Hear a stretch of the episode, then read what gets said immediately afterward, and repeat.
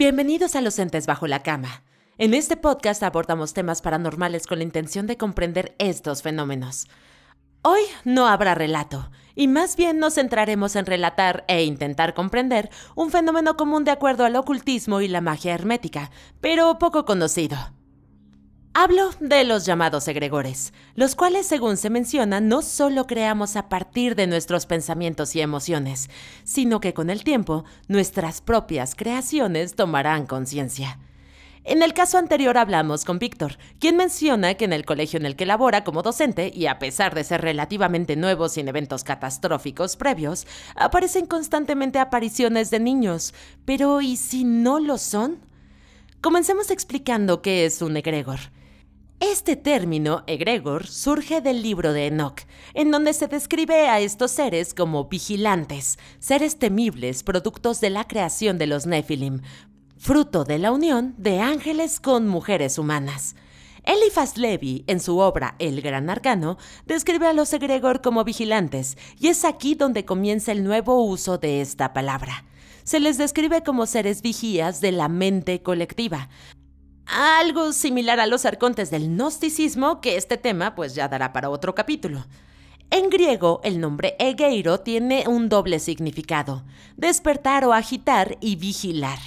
Por lo que se puede asumir que este término da la interpretación de que estos seres son vigilantes de los seres despiertos, de la conciencia despierta, o incluso y más como una interpretación meramente personal, son despertados para vigilar a su impulso creador. En filosofías actuales, los egregores se han denominado como una creación producto de una mente colectiva, presente en cualquier interacción humana, en especial si ésta contiene más de dos individuos. Creaciones que al paso del tiempo son capaces de crear su propia conciencia, influyendo en las vidas de sus creadores para garantizar su permanencia, incluso perdurando más allá de las mismas personas que los crearon, es decir, existen egregores que podrían deshacerse fácilmente porque no tienen un involucramiento emocional y mental tan profundo, pero también existen otros con una carga tan grande emocional y de conciencia que incluso cuando las personas fallecen podrían permanecer en este espacio tratando de mantenerse anclados bajo este pensamiento. Mientras más personas los piensen, más se querrán aferrar a este plano. Esto podría explicar que estos seres a veces son asociados a símbolos, como es en el caso de las religiones, equipos deportivos o partidos políticos, generando un anclaje memético entre sus creadores y el egregor. El egregor es el agregado de la conciencia, una consecuencia perenne del universo a congregar conciencia. A continuación voy a exponer un punto con todo respeto a los creyentes de diversas religiones. Michael Bowers, en su ensayo titulado The Next Buddha Will Be a Collective, habla de la hiperconectividad y modelos de organización humana en tres modelos. El cómo esta conectividad, hablando del Internet, ha permitido tener amplitud de conciencias, la desvelación y el cuestionamiento de nuestros paradigmas. Él promueve que el próximo Buda será un colectivo, así que será el próximo Buda solo una consecuencia de la creciente apertura e ilustración de las conciencias. ¿El próximo Buda será un egregor? Y en el caso de las religiones más antiguas, los creyentes adorarán a un egregor antiguo, muy poderoso, milenario, que ha perdurado más allá de sus propios creadores. Cada conexión humana, cada lazo afectivo, cada congregación son solo una creación. Cada serie, libro, película es una conexión con los autores, lectores, una puerta a la malla colectiva, un egregor que es un enjambre interconectado de conciencias.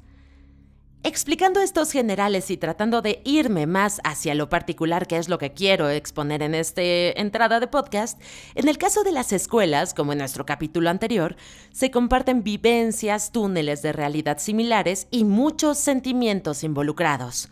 Nuestras vivencias en el preescolar, primaria y secundaria forman nuestro carácter, definen nuestras personalidades y la manera en que nos relacionamos con los demás. Así que no sería difícil pensar que egregores puedan ser intrínsecos de estos espacios. Pero, pero, ¿y si estas conciencias se les comienza a visualizar como entidades? ¿Qué pasaría? La visualización mental suficiente se dice que puede llegar a crear seres conocidos como tulpas, explicados por Alexander David Neal en su libro Magia y Misterio en el Tíbet de 1929 que si bien da para una nueva entrada en el podcast, les adelanto que ella, después de vivir con lamas en Lhasa, logró crear, a base de visualización profunda, un ser con forma de monje llamado Simón. Este tulpa al principio era amable y noble, pero con el tiempo comenzó a tornarse agresivo y arriesgado en sus interacciones. El tulpa había obtenido conciencia, Citando una entrevista posterior con Neil, ella comenta, no hay nada extraño en el hecho de que pueda haber creado mi propia alucinación. Lo interesante es que en estos casos de materialización, otras personas ven las formas de pensamiento creadas. Al ver una creación de una entidad que no materializas, es pensar que el tulpa en algún punto se vuelve independiente de su visualizador, el tulpa de Neil no solo tardó poco en modificar su comportamiento, sino que comenzó a modificar su apariencia. Pasó de ser regordete de baja estatura con apariencia noble a volverse esbelto y de mirada perversa. Neil relata que requirieron varios meses para por fin deshacer la materialización que había concebido. Si bien muchos argumentan que la creación de tulpas solo se puede hacer de manera voluntaria, han existido casos de estas creaciones de manera sin intención, como es el caso de Alan Moore, quien conoció a su propia creación en 1993. Fue John Constantine y mantuvo una conversación en un bar con él. Este tulpa le mencionó, y lo voy a citar, lo curioso de la magia es que cualquier idiota puede hacerla. Como en el caso de Neil, su visualización toma una forma. Ella conscientemente decidió que fuera un monje, pero en el caso de una creación involuntaria y al convivir solo con niños, no sería difícil pensar que estas entidades tomen la forma de sus creadores. Niños. La naturaleza traviesa y espontánea de los niños puede generar un ser que perpetúe este comportamiento. Ahora expongo, un egregor es un pensamiento colectivo, y si es visualizado lo suficiente podría influir físicamente en nosotros. Y si bien hoy concebimos a los egregores y los tulpas como entidades separadas, ausentes de relación entre una y otra, ambas pertenecen como fuente primaria a la mente humana, visualización y congregación de pensamiento, así que me parece importante comenzar a cuestionar esta división. Por lo menos en las escuelas mexicanas, y me atrevo a decir que también en Latinoamérica, es común escuchar de apariciones de niños en colegios. Docentes y personal de limpieza e incluso alumnos aseguran haber visto o escuchado apariciones de tipo fantasmal o incluso fenómenos poltergeist. Hablamos entonces de fantasmas reales, personas que en vida compartieron espacio en esas aulas, que tal vez fueron muy felices ahí decidieron regresar a convivir en ese espacio. Jóvenes que tal vez sufrieron un final inesperado y regresan a los colegios porque no saben qué pasó. O...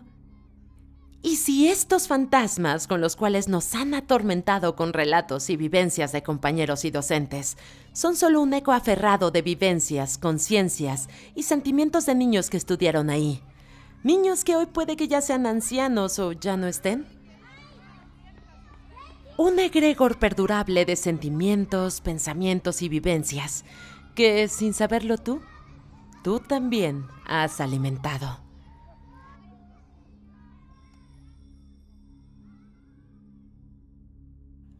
Oigan, me estuvieron pidiendo mucho este tema de los egregores y traté de resumirlo lo más posible para que sea como más entendible y más digerible para ustedes.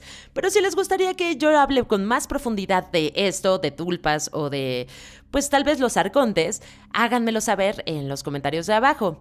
Espero que esta plática les haya generado muchas preguntas e inquietudes y que los invite a reflexionar de todo aquello que aún desconocemos. Yo soy G, síguenos en redes sociales como arroba los podcast y esto fue Los Entes Bajo la Cama.